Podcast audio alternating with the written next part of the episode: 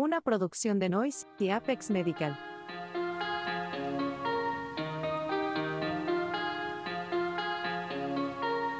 Ferulita para el alma.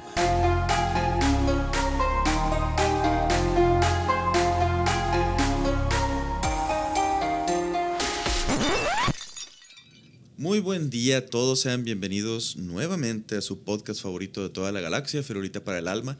En esta ocasión nos vuelve a acompañar el doctor Manuel Zelaya Cota, cardiólogo y electrofisiologista cardíaco. Electrofisiólogo cardíaco. Electrofisiólogo. No perdón. aprendiste nada en la sesión anterior, compadre. Ah, discúlpame, pero es a la, a la cuarta, quinta cheve, ya mi léxico empieza a trascender la barrera de la lengua y se me junta el inglés, el francés, el, Sí, sí, sí. el español y las pendejadas. Eso es bueno, entonces. Yo pensé que era naturalito, naturalito. No, sí es natural, pero obviamente hay, hay cofactores, ¿no? Sí, hay cofactores, de acuerdo. Este episodio se los prometimos en la entrevista pasada con el doctor Zelaya y vamos a hablar sobre la muerte súbita cardíaca, que no es lo mismo que un infarto fulminante y eso ya lo habíamos aclarado. Han estado resonando en noticias casos muy alarmantes de atletas, futbolistas, fútbol americano, corredores de fondo y demás que a media competencia simplemente se desploman muertos y uno pensaría, "Ey, es una persona que ha dedicado toda su vida a la práctica deportiva, debe de estar sana cardiovascularmente. Entonces, Manolito, explícanos qué es lo que le pasa a estas personas y por qué. Fíjate que está bien interesante todo ese rollo y, y qué bueno que, que haces la pregunta con el comparativo del infarto fulminante. Porque cada vez que escucho en una plática que doy el, el- el- el- calificativo infarto fulminante, me duele el pecho. Ah, es como cuando dicen fiebre por dentro, ¿no? Sí, sí, Hijo sí, de su- compadre. Sí, sí. Pero también entiendo que las personas que nos dedicamos a esto tenemos que, que aclarar las situaciones. Entonces, eh, le decimos al público primero, ese término de infarto fulminante no existe, ¿no? Ese es algo que coloquialmente se acuñó por nuestros abuelos, por nuestros familiares, porque la muerte súbita cardíaca siempre ha existido, compadre. Obvio.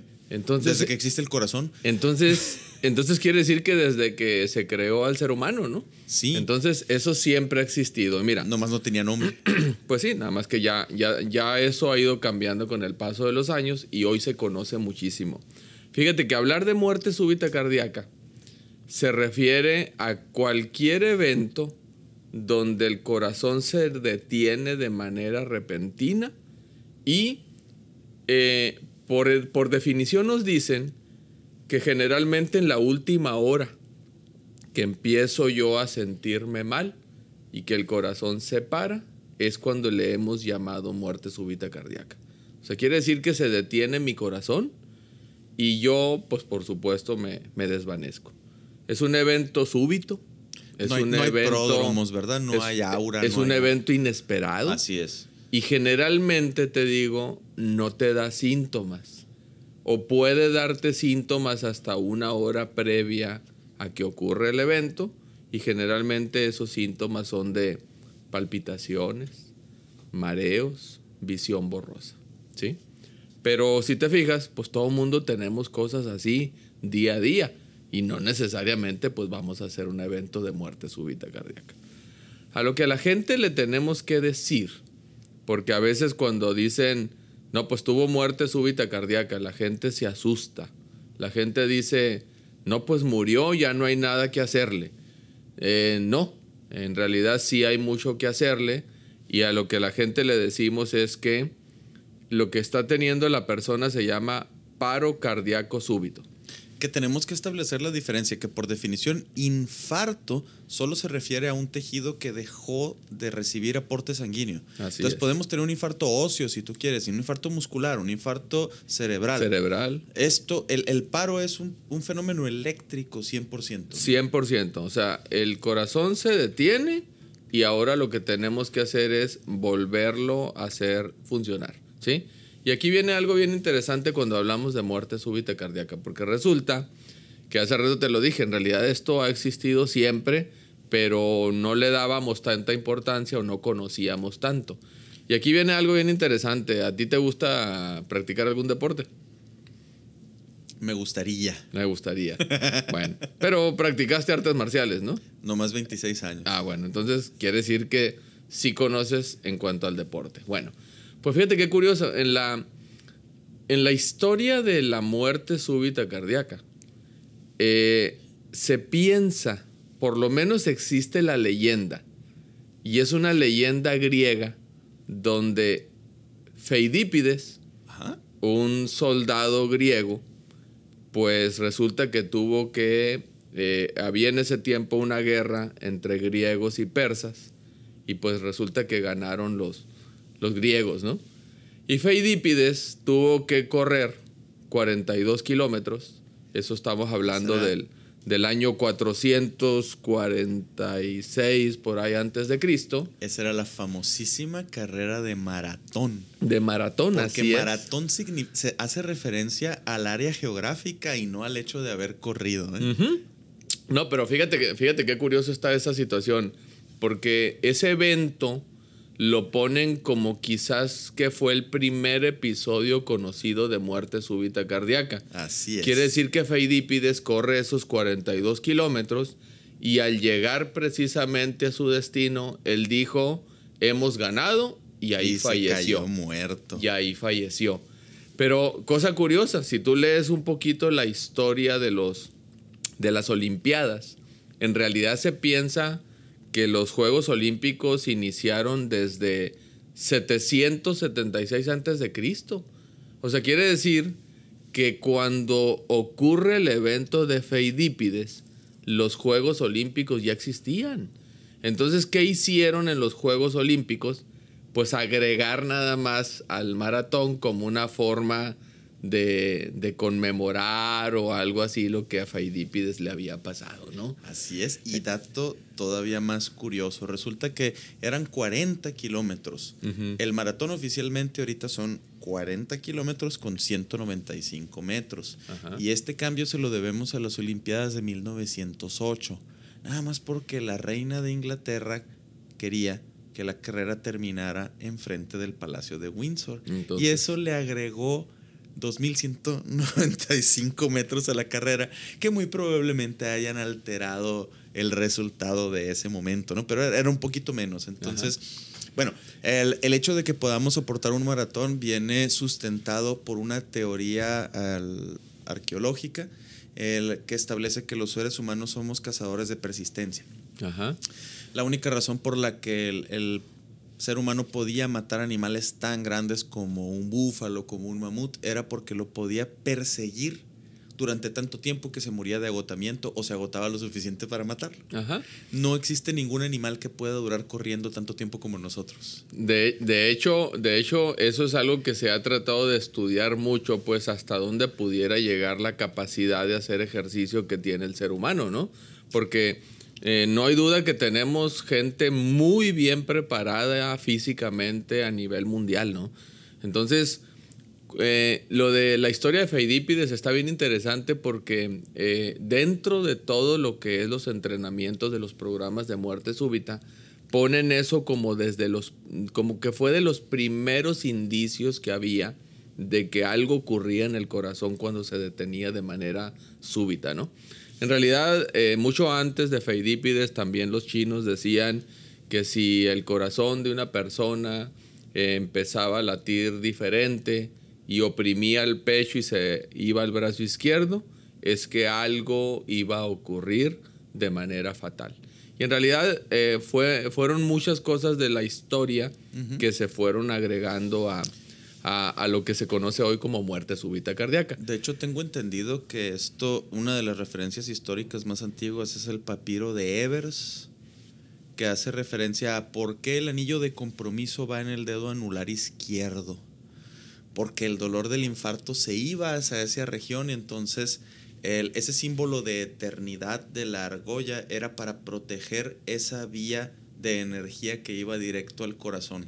Precisamente por eso fue que eh, inicié esta plática diciéndote pues que en realidad Sí. siempre ha existido. Existe desde que existe el corazón. Así es. Aquí el detalle es que fíjate que, que cuando, cuando empezamos a conocer más la muerte súbita en deportistas, fue más cuando los medios de comunicación empezaron a transmitir en vivo juegos deportivos Y que se desploma y que se desplomaban precisamente estando ahí en el lugar.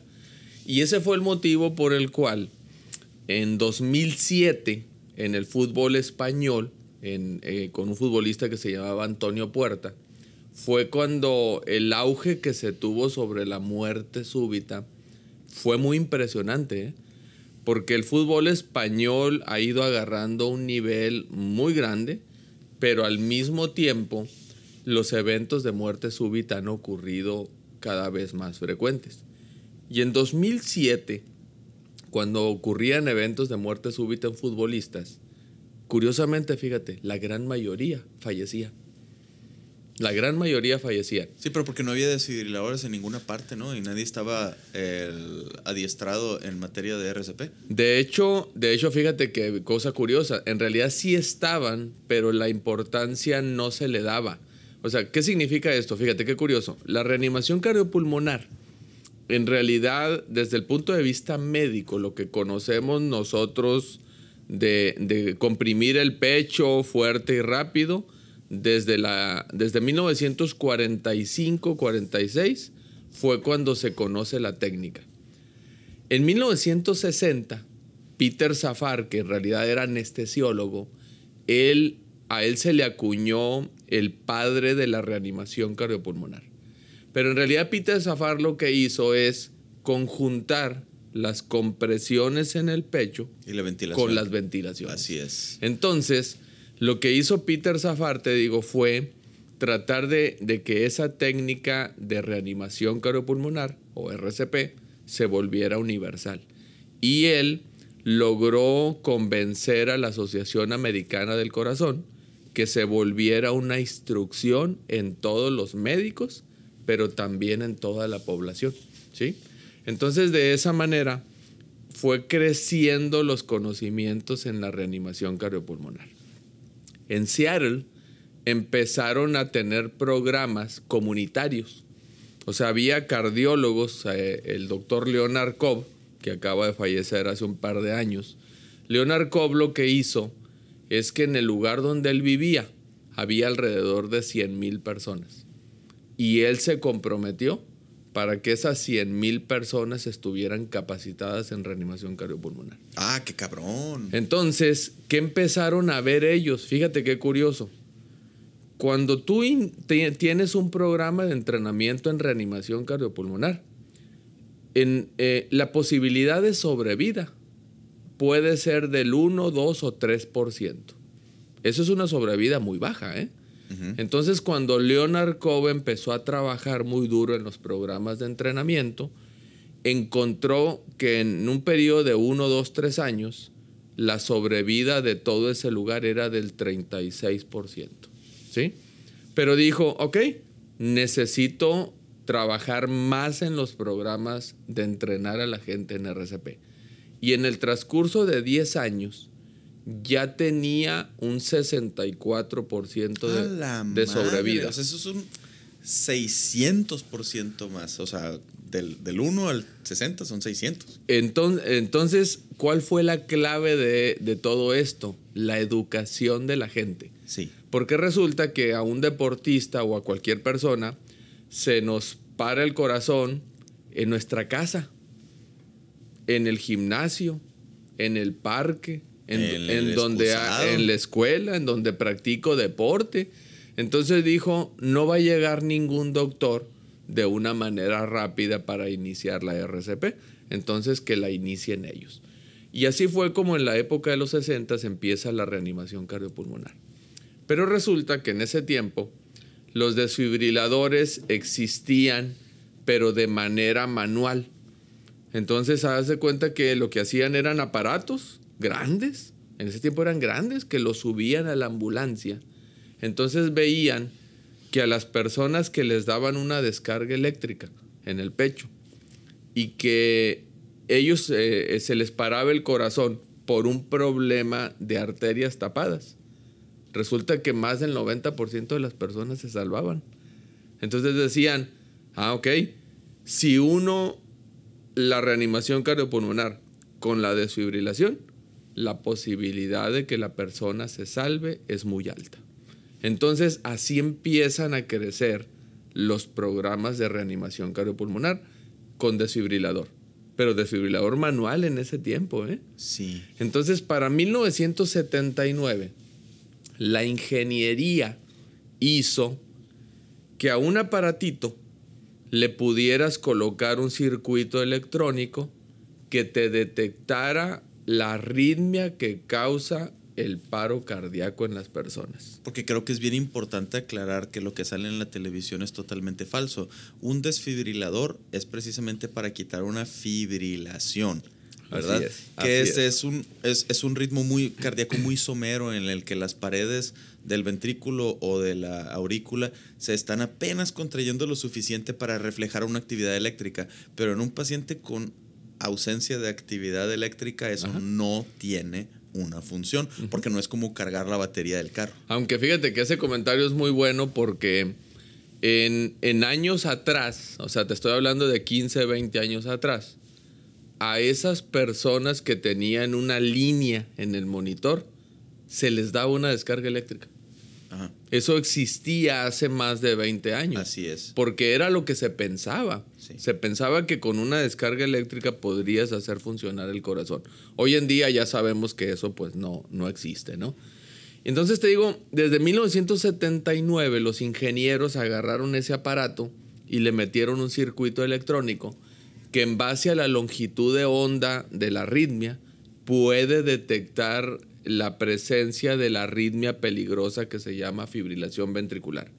Y en 10 segundos el aparato te dice si la persona tiene la arritmia o no. Y esos aparatos eh, surgieron porque la, más del 90% de las veces que a una persona se le para el corazón es por una arritmia que se llama fibrilación ventricular. Pero si yo le pongo un electrocardiograma a la gente que no tiene nada que ver con la medicina, pues no, no va a saber identificar fibrilación ventricular. Entonces mejor le meto un circuito electrónico a ese aparato que te diga si tiene fibrilación ventricular o no Sí, que te facilite el diagnóstico. que te sí. facilite el diagnóstico. Entonces agarraron esos desfibriladores automáticos externos y lo empezaron a poner en diferentes lugares públicos. Y el lugar donde primeramente se inició esto fue en casinos. Porque ¡Ah, muchos huevo! viejitos retirados Fumadores, obesos, sedentarios. ¿Y dónde gastan su dinero? Claro. En las maquinitas. Entonces empezaron a poner desfibriladores en los casinos y resulta que vieron pues que la gran mayoría de las personas que utilizabas la RCP y le ponías un desfibrilador y le dabas una descarga con el desfibrilador, el corazón volvía a funcionar.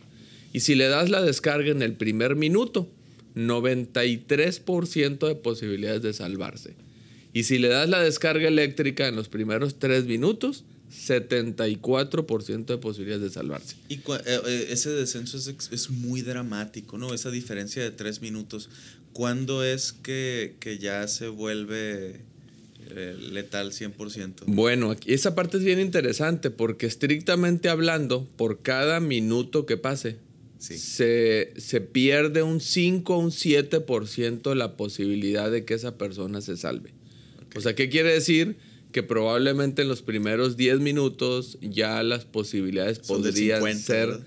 podrían ser muy pegados al cero, ¿no? Ah, ok. Entonces, mira, y esto es interesante porque resulta que el otro lugar donde pusieron desfibriladores fue en los aviones Ajá. que iban a- de Europa a Estados En los Unidos. transatlánticos. Ajá. Porque resulta que Yo sí. pensaba que fueron los transatlánticos los primeros, porque ahí pues son- es un vuelo de 12 horas y para dónde te haces. Y ni modo que vaya toda la, el, todo el avión lleno acompañando un muertito. O sea, tenía que existir. Por eso, pues. Ajá. En- Entonces, seguramente, mira, seguramente lo que yo creo es que pasó, ¿no? O sea, seguramente pasó alguno que murió y ahí se fue, pues, en el cuarto frío, no sé dónde, ¿no? Entonces, empezaron a capacitar a las azafatas en RCP y les pusieron un desfibrilador. Y veían que, pues sí, la persona hizo paro cardíaco en el, en- atravesando el mar, le dieron RCP, la descarga, pero el señor llegaba a su destino y llegaba platicando y todo, pues para que sea atendido. Que eso las convierte vilmente también en salvavidas como de la playa, ¿verdad? Pues sí, así es. ¿no? Es, es, eso es. Entonces, si te fijas, va de la mano creciendo los programas de prevención de muerte súbita con la reanimación y con los desfibriladores. Y hoy en día los desfibriladores son tan interesantes, eh, los desfibriladores automáticos externos, que solo traen un botón que dice on-off.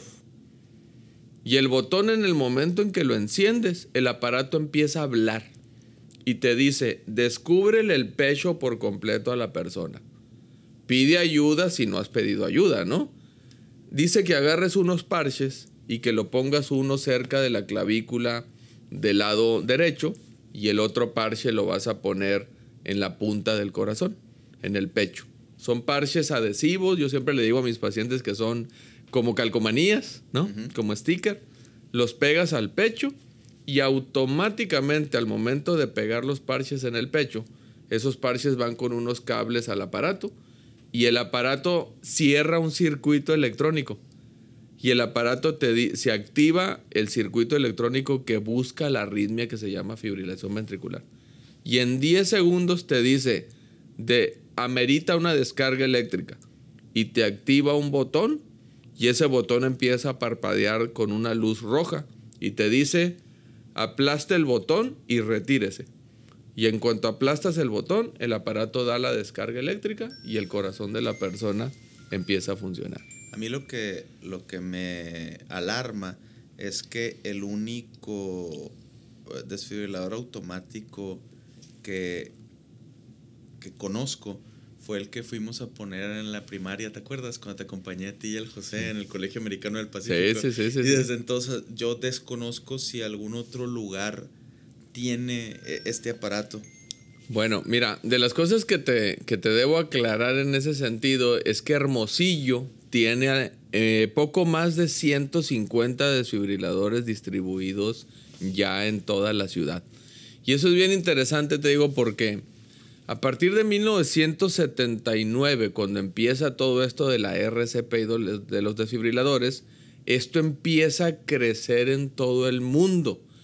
Y ese es el motivo por el cual yo creo que en muchos estadios de fútbol, de béisbol, eh, de básquetbol, empezaron a ocurrir eventos de paro cardíaco, pero las televisoras ya los empezaban a transmitir en vivo. Claro. O sea, nadie estaba esperando que ocurriera un paro cardíaco, ¿no? O sea, ellos estaban transmitiendo el partido de fútbol. Aquí el detalle es, te digo, pues que ocurría un evento y no cortabas la transmisión. Entonces, 2007, el fútbol español le dio mucha publicidad precisamente por la muerte de Antonio Puerta. Antonio Puerta era un futbolista muy, muy carismático, ¿eh? era muy querido por la población del Sevilla. Entonces, hace paro cardíaco en, en- en el minuto 16 del partido. De hecho, O sea, nada. de hecho, hoy en día siguen haciéndole homenaje en el momento en que él hizo paro cardíaco. Él recibió RCP, él recibió una descarga por el desfibrilador, pero bueno, por ciertas condiciones de su corazón, pues, pues falleció, ¿no? Entonces, de ahí empezaron a ponerle mucha atención a las personas que hacían muerte súbita en lugares deportivos. Entonces se empezó a ver en el básquetbol, se empezó a ver en el fútbol americano, se empezó a ver en corredores. Entonces se empezó a ver incluso, fíjate qué curioso, el béisbol no es un deporte de tanto entre eh, esfuerzo físico, pero se empezó a ver también ahí. Pero hoy en día los futbolistas son los que de alguna manera tienen cierta probabilidad de hacer un evento de paro cardíaco súbito. Creo que es el momento de establecer la diferencia fundamental en lo que sería un paro cardíaco súbito a una conmoción cardíaca, que es lo que veríamos en el americano, ¿no? Del trauma directo a la caja torácica. Sí, de hecho, de hecho el, el caso más reciente pues lo tuvimos con un jugador de los Bills de Buffalo, ¿no? Este, este año, donde eh, esa, eso se ha llamado conmotio cordis, se llama. Así es. Conmotio cordis es precisamente un golpe que se da directamente al tórax donde la, el- la energía del impacto lo que hace es atravesar el corazón. Aquí el detalle es que esa energía llega en un momento susceptible de, el de la activación eléctrica del corazón. Y eso hace que haga una arritmia que se llama fibrilación ventricular. De hecho, fíjate, qué bueno que tocaste el tema porque está muy acorde pues a, a este jugador de los, de los Bills de Búfalo, ¿no? Sin embargo, verás qué interesante está esto de la muerte súbita en el deporte. Resulta que la causa más común de muerte súbita cardíaca en el deportista se llama miocardiopatía hipertrófica. Y, y eso, fíjate qué interesante es porque uno de cada 500 personas de la población, En el- general, en general, Así en general, es. sufre miocardiopatía hipertrófica y no lo sabe. Así es. ¿Y, y, y por qué te lo digo? Fíjate qué curioso. En la milla, aquí en Hermosillo, uno o dos personas hacen muerte súbita cardíaca en el año, aquí en Hermosillo. Parques de acá de la Sauceda, futbolistas, sí. por lo menos uno en el año hace muerte súbita en ese lugar. ¿Sí? Entonces, Que perdone, pero tenemos que aclarar para nuestros escuchas que no pertenecen al área médica. Miocardiopatía hipertrófica es un crecimiento en el grosor de las paredes del corazón. Sí, porque es diferente de dilatada, que ahí las- se estiran y las cavidades crecen mucho y entonces el músculo no puede desarrollar fuerza suficiente para vaciar las cavidades. Pero cuando es hipertrófica es tan grueso que la cavidad es pequeña y termina siendo latidos someros, ¿no? Es lo no que sé, por, no sé por qué me sorprenden los ortopedistas hoy en día, güey, que conocen tanto, ¿no? No, no, no, güey, no los ortopedistas. Yo, papá. Eso, muy bien, Yo, muy bien. papá. Eso sí, compadre. Entonces, mira, y, y eso que qué bueno que lo aclaraste, güey, porque resulta que todo deportista, todos los que hacemos deporte, tenemos una hipertrofia fisiológica. Por supuesto, es una adaptación al ejercicio. Es una adaptación que el corazón tiene que hacer por el esfuerzo que está haciendo, ¿no? Entonces, todos vamos a tener un aumento en el grosor del músculo del corazón.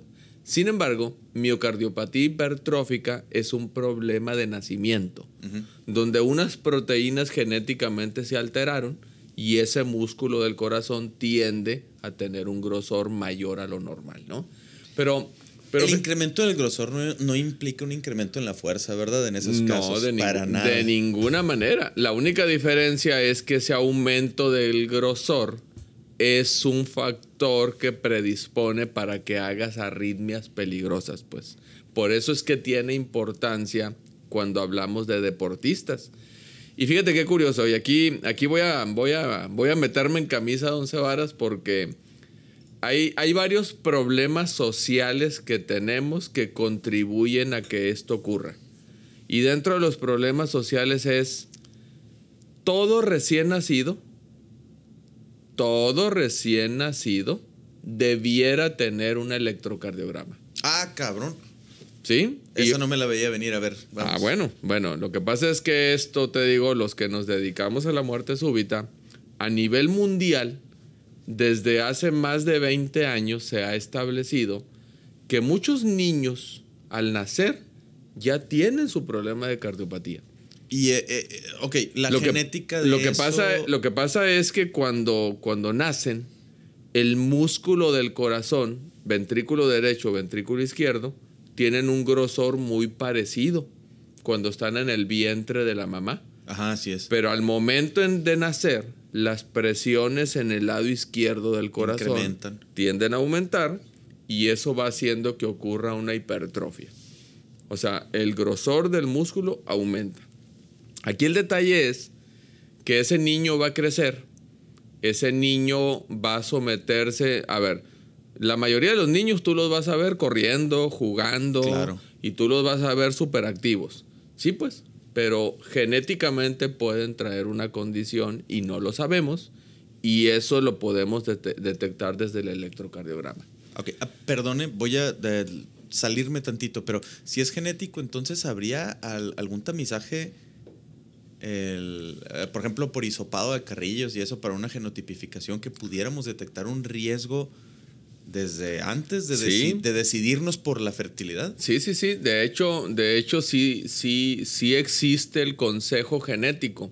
Y eso es bien importante porque si yo detecto una persona que tiene micropatia hipertrófica y ella, esa persona quiere ser papá, mamá, pues ya el producto tú ya tienes que saber que podría tener una predisposición. Entonces tú podrías hacer análisis para tratar de saber pues si esa persona trae o no la enfermedad. Ahora, eso, eso es en cuanto a miocardiopatía hipertrófica, ¿eh? Pero resulta que también existen otras condiciones que se llaman canalopatías. Las canalopatías, la más conocida es una que tenemos que se llama síndrome de cute largo. ¿sí? Y síndrome de cute largo, fíjate qué curioso. Al nacer podemos detectar ya con un electrocardiograma el síndrome de cute largo. Eh, no es tan fácil, ¿eh? No es que le tomo el electrocardiograma y va a salir. No. Pero a veces electrocardiogramas seriados en pacientes sospechosos Sí. pudiera de alguna manera hacerse un diagnóstico. Déjame tirar un poquito más de aceite.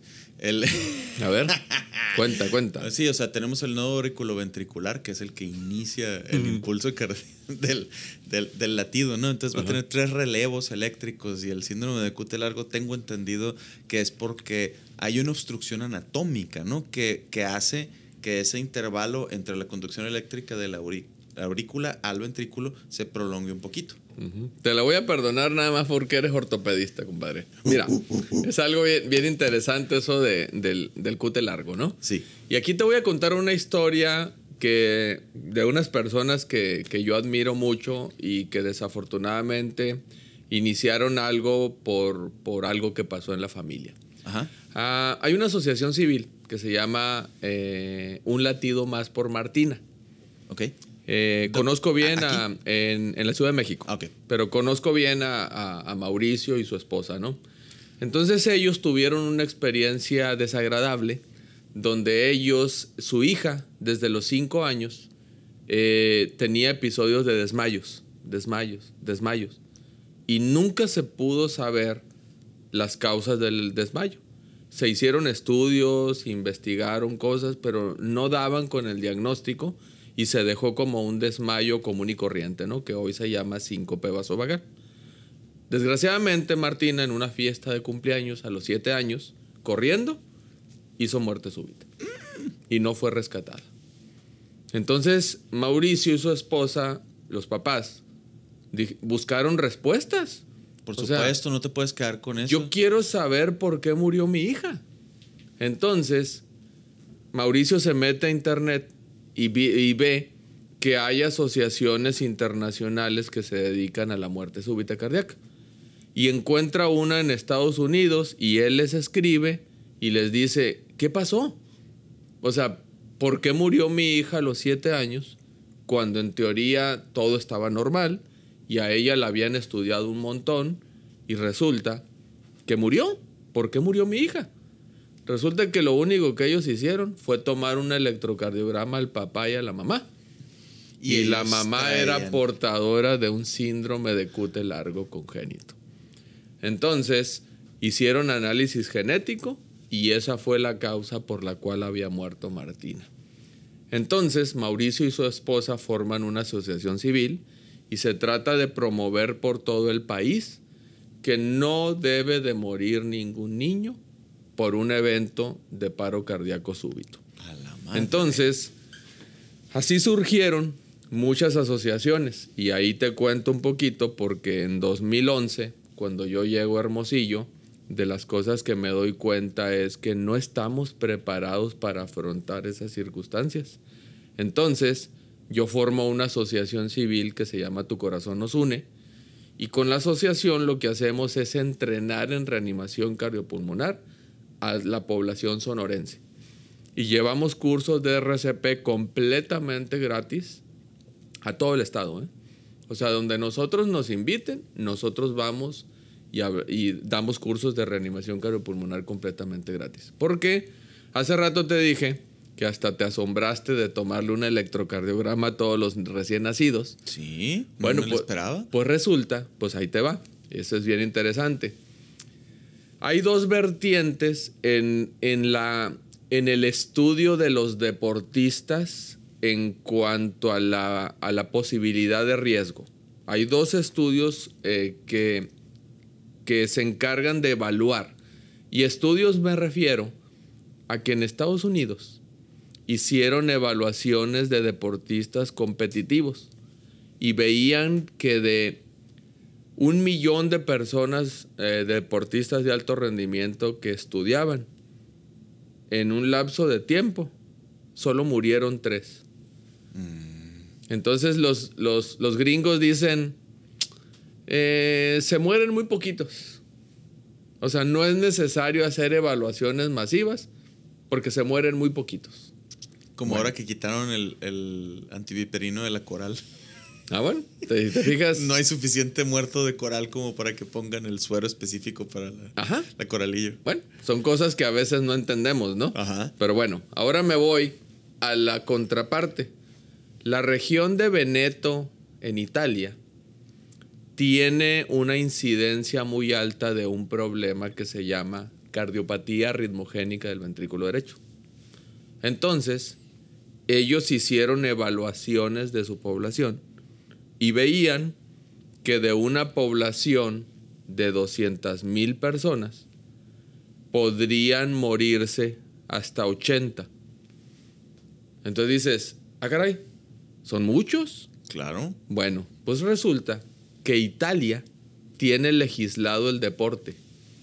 O sea, tú Sí. no puedes practicar deporte a, a partir de la secundaria Sin una valoración. sin una ¿verdad? evaluación médica que te lo autorice. Y si el médico dice que no eres apto para practicar deporte, solo te permiten jugar golf o boliche. No solamente. mames. ¿No? Esa no me la sabía. Ah, bueno, pero no, pero no, la, la cosa no termina ahí. Ajá.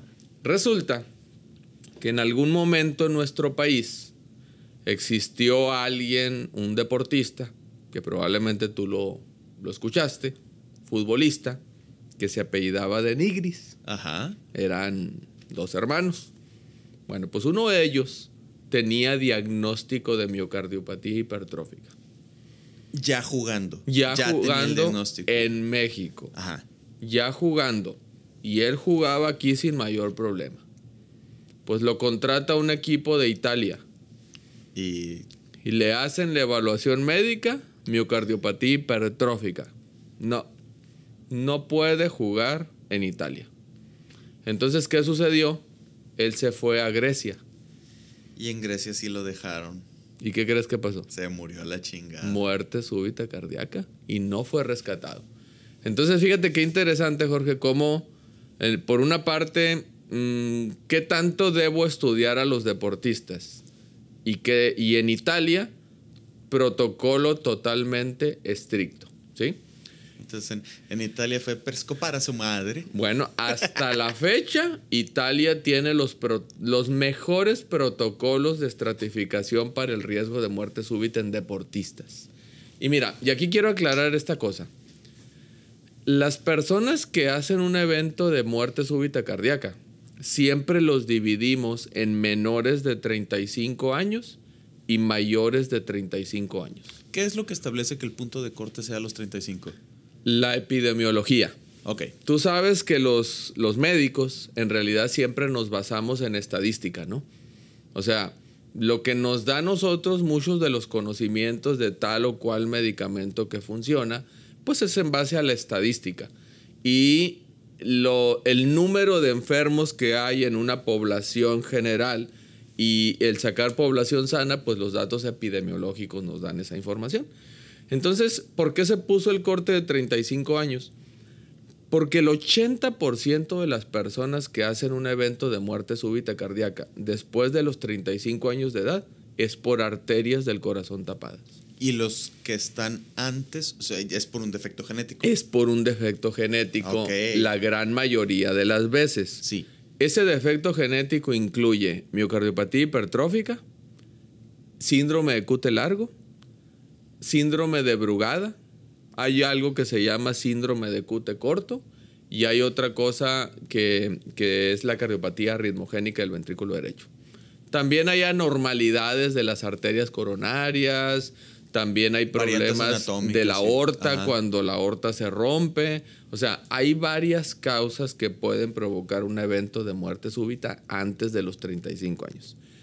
Pero ahorita lo que te decía de, de- del tomar un electrocardiograma, pues resulta que el otro momento de tomar un electrocardiograma es alrededor de los 14 años de edad. ¿Sí? ¿Eso en qué, en qué radica esa?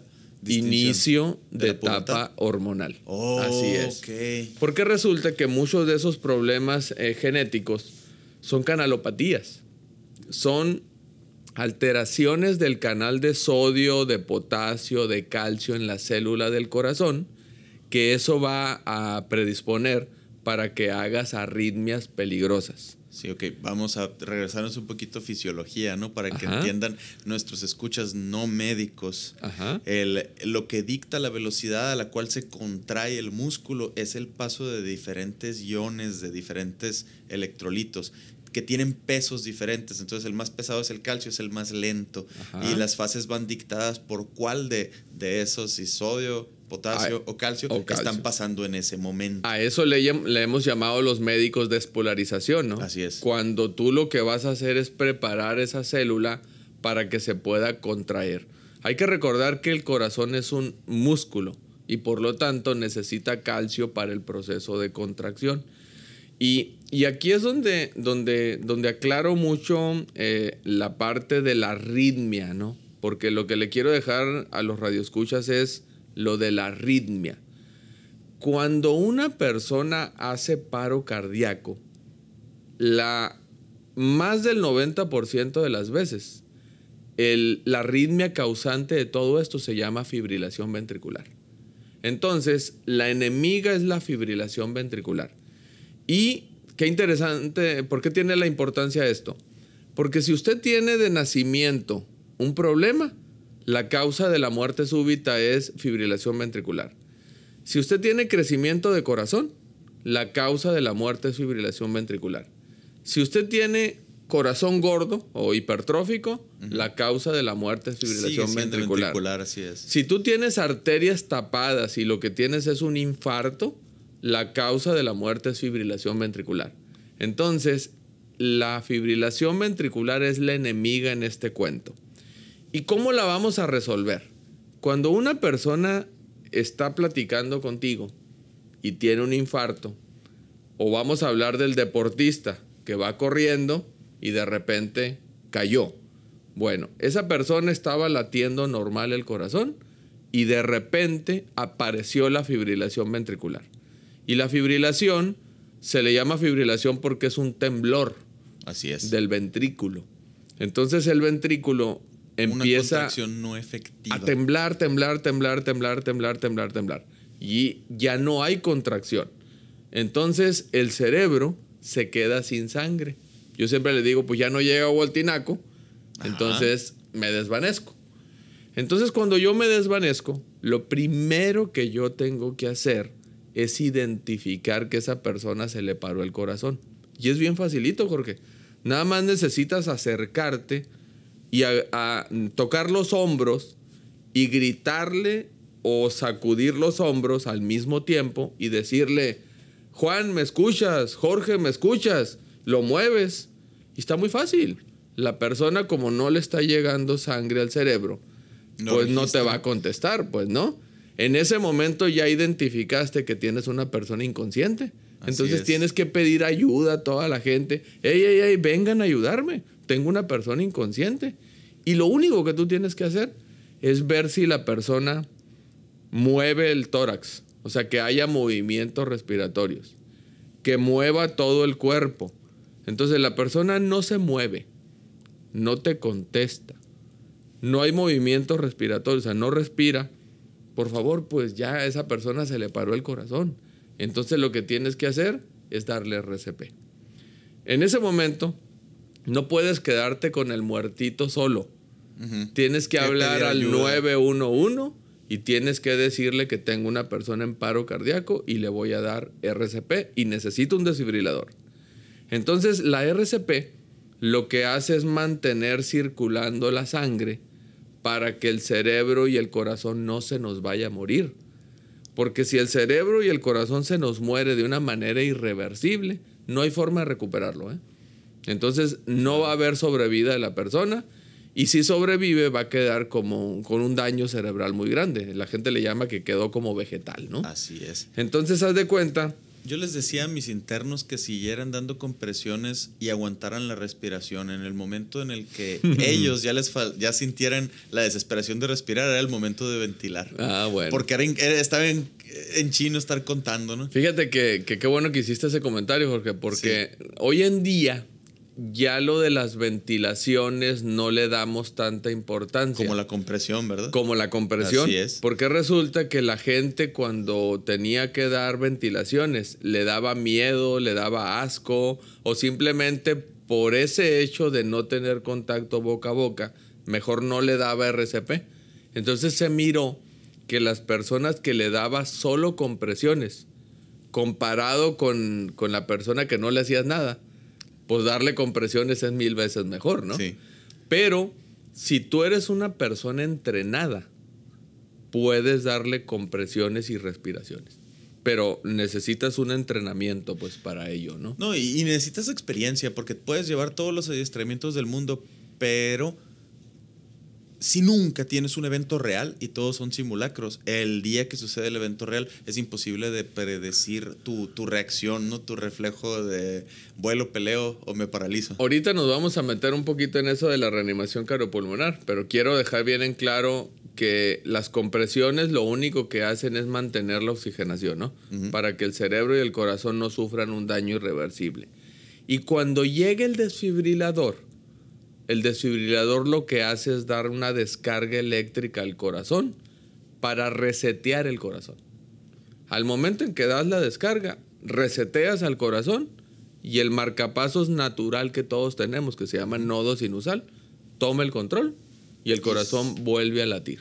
Que volvemos a aclarar, esto solo es efectivo cuando existe actividad eléctrica. Si el, no hay actividad eléctrica, no tiene por, Por- qué darse. Por eso es importante el saber que la fibrilación ventricular es la causante y el aparato desfibrilador nunca se va a activar si está parado el corazón en asistolia. Así es, tienes que estar dando compresiones hasta que encuentres actividad, ¿no? hasta que haya fibrilación ventricular. Si no, el aparato, el aparato hay que recordar que el aparato desfibrilador automático externo nada más está diseñado para capturar fibrilación ventricular o taquicardia ventricular. O sea, quiere decir que si no la tienes, no va a dar una descarga. Y eso es importante porque hay mucha gente que le tiene miedo al desfibrilador. Entonces tenemos que aprender a utilizar la RCP y un desfibrilador. Por eso es bien interesante, te digo, que no nos quedemos con la idea que una persona que se le, se le pare el corazón, eh, eh, eh, que no puede ser rescatada. Sí, sí puede ser rescatada. Y tenemos 10, 15, 20 minutos para hacerlo. Fíjate qué curioso. A mí me ha tocado ver pacientes donde le hemos dado RCP una hora Y salen. y salen por completo y muy bien. Bueno, eh, Pueden ser ortopedistas, cardiólogos sin mayor problema. No esto, nada. Esto, no, no, mira, el ortopedista tiene tres neuronas. ¿Ah, sí? Sí. Para el yeso, para el rayo, No, para no, el no, hueso. para el martillo, para el destornillador y para cobrar. Ah, Pero que la última no se atrofie. que la última no se atrofia. Ajá. Pero, pero no, no, no. Aquí lo que, lo que es interesante es, desde el punto de vista legal. ¿cuáles serían? ah, No es lo mismo dar RCP en Estados Unidos a darla aquí en México, ¿no? De hecho, hay un sesgo muy bien documentado de que hay una mortalidad superior en las mujeres. Porque, Y en los negros. y en los ándale, bueno, y en, los, negros. Sí. Sí. Y- y, oye, ese, es racial, pero en la mujer ahora se Pero, da- pero sin albur, ¿eh? O sea, Ah, la, ¿sí? la verdad, estadísticamente, a las mujeres y a las personas de color negro Les son los que menos se les da la RCP. Y en las mujeres es porque la gente tiene miedo a que el dar las compresiones torácicas sea malinterpretado como, o como manoseo y como, Sí. y como abuso. Así es. Y es, es alarmante. Sí, sí, sí. De hecho, fíjate qué curioso. Tan, tan, tan es así que hoy en día hay maniquís con boobies. Sí. O sea, tú puedes practicar RCP en un maniquís con boobies ¿Por qué? Porque es de alguna manera a lo que te puedes enfrentar en algún momento. ¿Sí?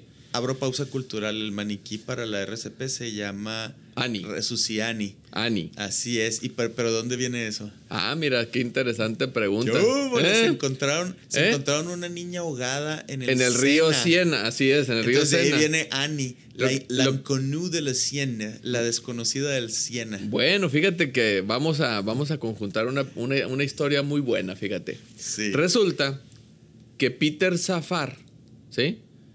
Era compadre de, un ju- de una persona que fabricaba juguetes. Así es. Y resulta que le dijo, oye, ¿sabes qué?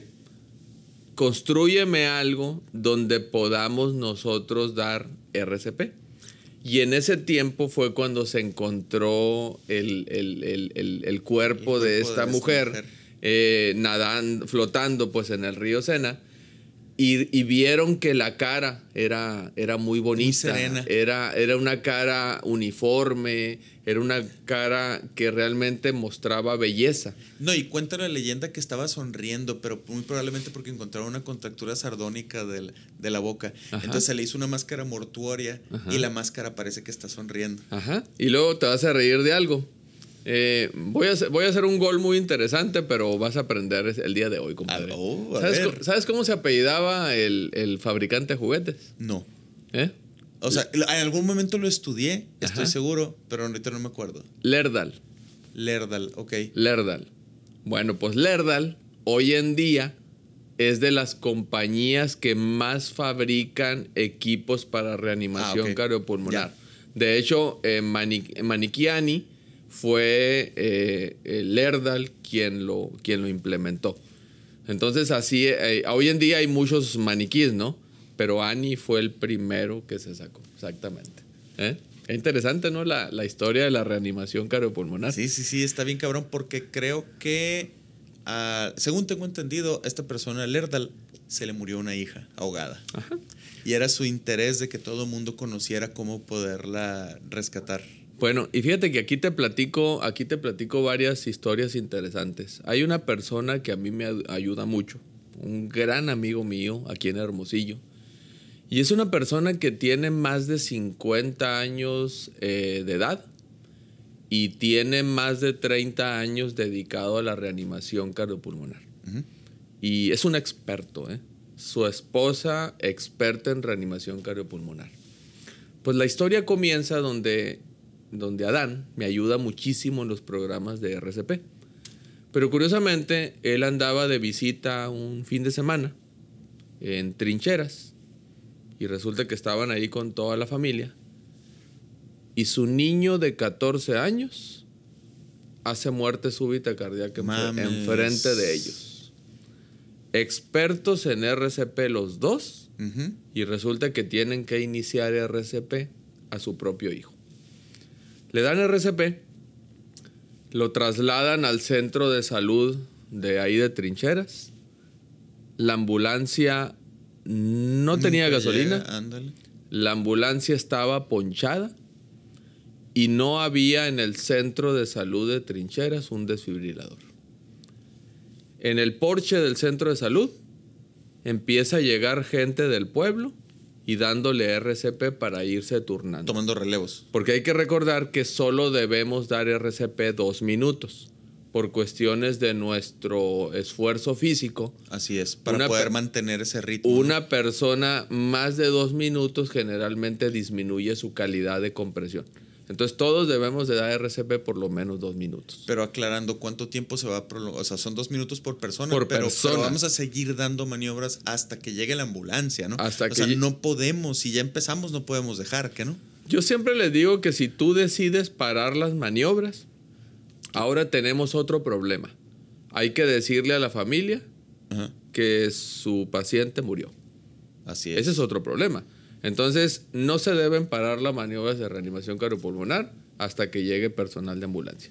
Pues resulta que ahí le dieron RCP en trincheras y se tuvo que hacer una coordinación con llamadas conmigo, con otros amigos que tenemos, con amigos de Caborca y logramos enviarle un desfibrilador desde Caborca hasta Trincheras. ¿Qué cuánto tiempo es de Caborca a Trincheras? Eh, estamos hablando por lo menos de una hora eh, de camino.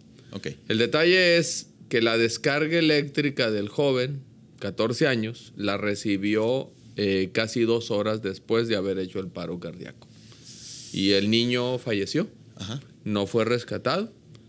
Y fíjate qué curioso, ¿no? De hecho, yo por eso admiro mucho el valor de estas personas porque Adán podría haber dicho, la reanimación cardiopulmonar no sirve para nada Ajá. porque a mi hijo no lo logró salvar. Bueno, pues ahorita él es de las personas que más me ayudan en los programas de reanimación cardiopulmonar Sí. aquí en Hermosillo y en todo el estado. ¿Qué te quiero decir con esto? Que en realidad nos estamos enfrentando a un problema cultural. ¿Sí? Sí. Y ahí es donde te hago el siguiente comentario en relación a muerte súbita en deportistas.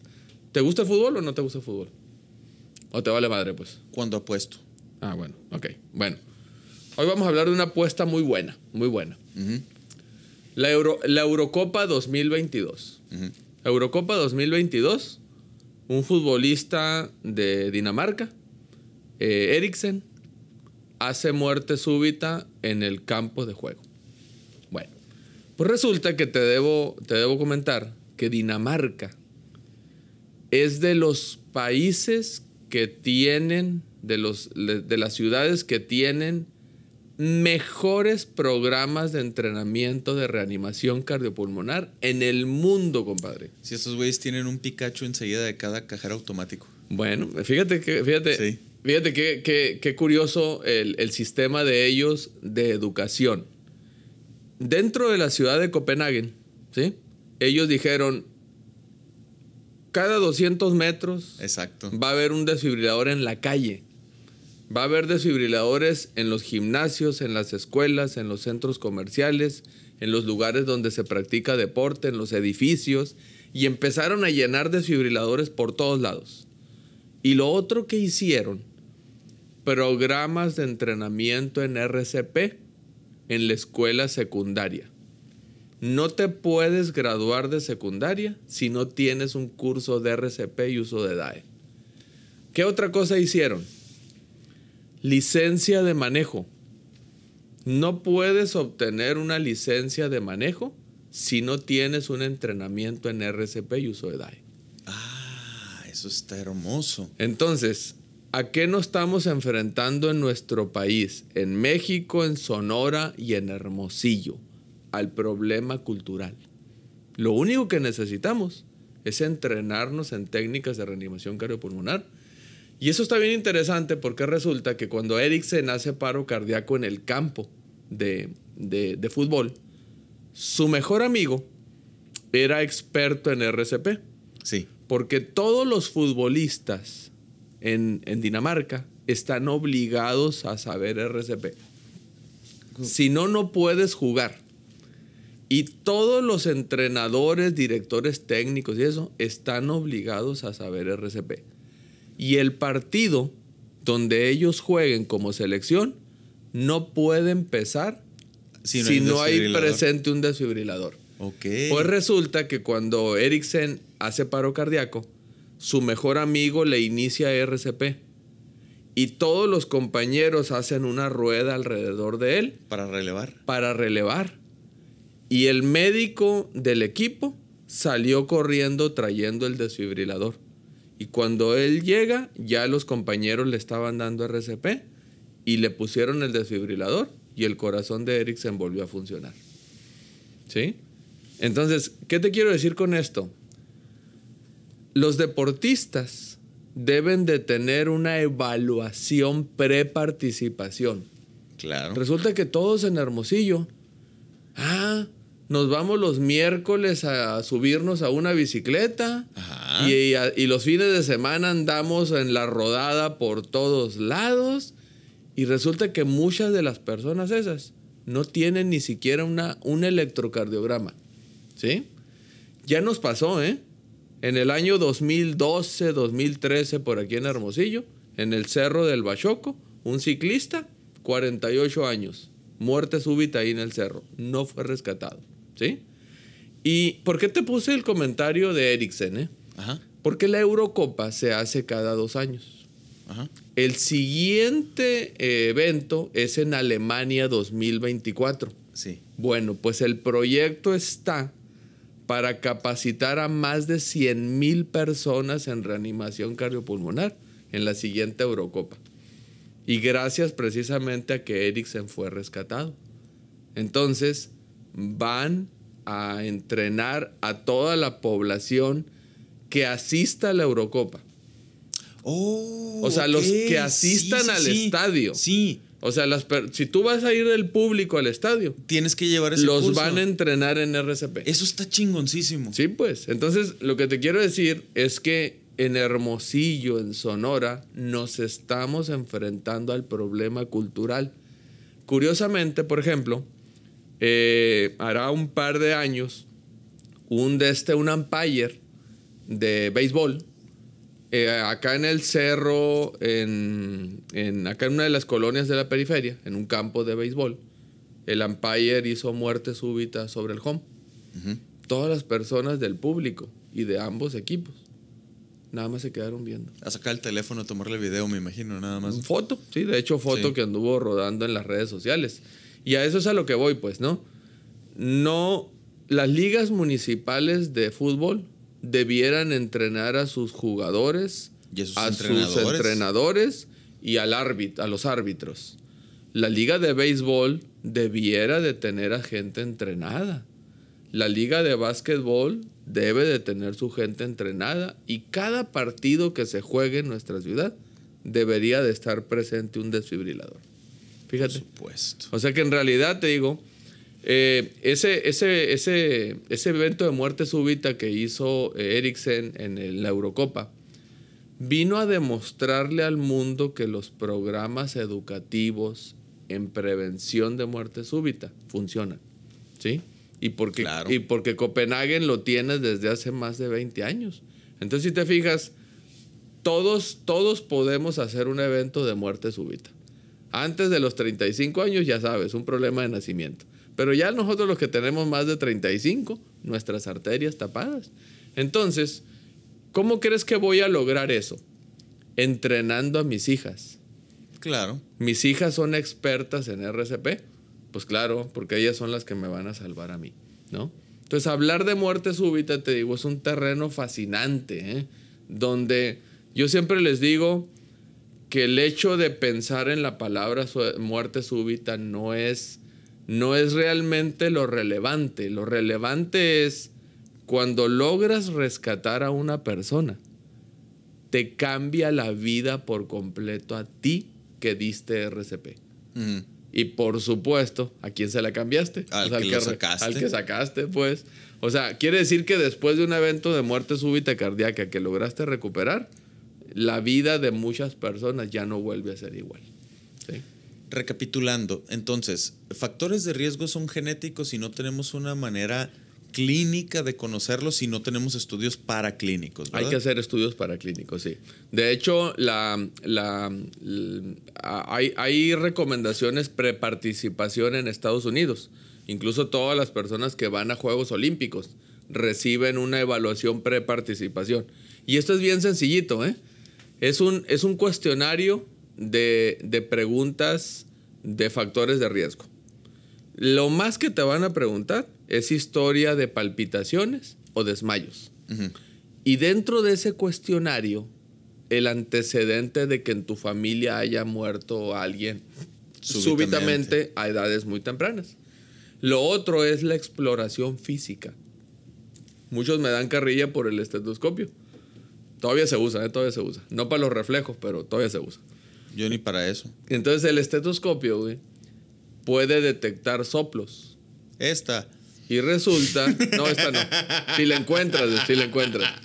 Entonces, miocardiopatía hipertrófica puede dar soplos cardíacos. Entonces lo puedes detectar. Entonces la evaluación preparticipación incluye una historia clínica, una exploración física, el antecedente de muerte súbita y un electrocardiograma. Y dependiendo del resultado de todo eso, lo llevas a prueba de esfuerzo, lo llevas a ecocardiograma o lo llevas a tomografía o lo que sea necesario para el diagnóstico.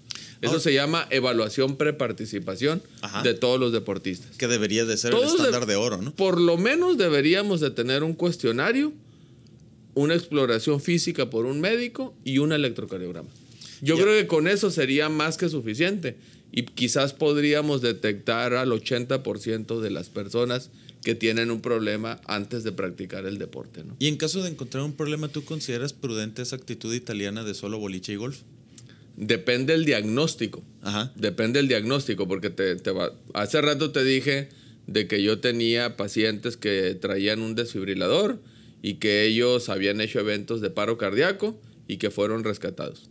A esas personas, fíjate qué curioso, estadísticamente, si yo agarro a la población general, eh, hay un número muy alto que, donde vamos a encontrar probabilidad de hacer muerte súbita pero porque la mayoría de la gente de la población no saben cómo están, güey. Ah, claro. ¿Sí? Nadie. Entonces, cuando tú ya detectas a una persona que tiene un problema, arterias tapadas, miocardiopatía hipertrófica, QT largo, ¿qué vas a hacer? ¿Lo vas a educar? ¿Le vas a dar tratamiento médico? ¿Le vas a colocar un desfibrilador, un marcapaso, lo que sea necesario? Entonces esa persona ya tiene la estrategia terapéutica, o sea, ya tiene la estrategia de tratamiento. Esa persona va a reducir su posibilidad de hacer un evento de muerte súbita.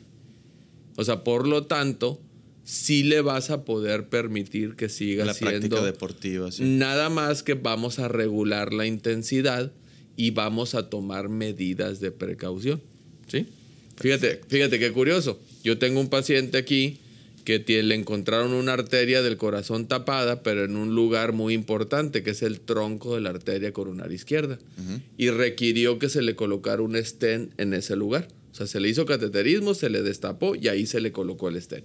El problema es que está en un sitio muy importante del corazón.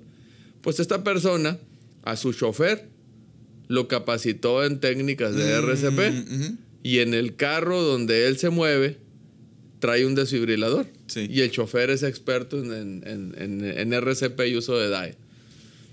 O sea, ¿qué te quiero decir ahorita? Que lo que nos hace falta, Jorge, es los modelos educativos.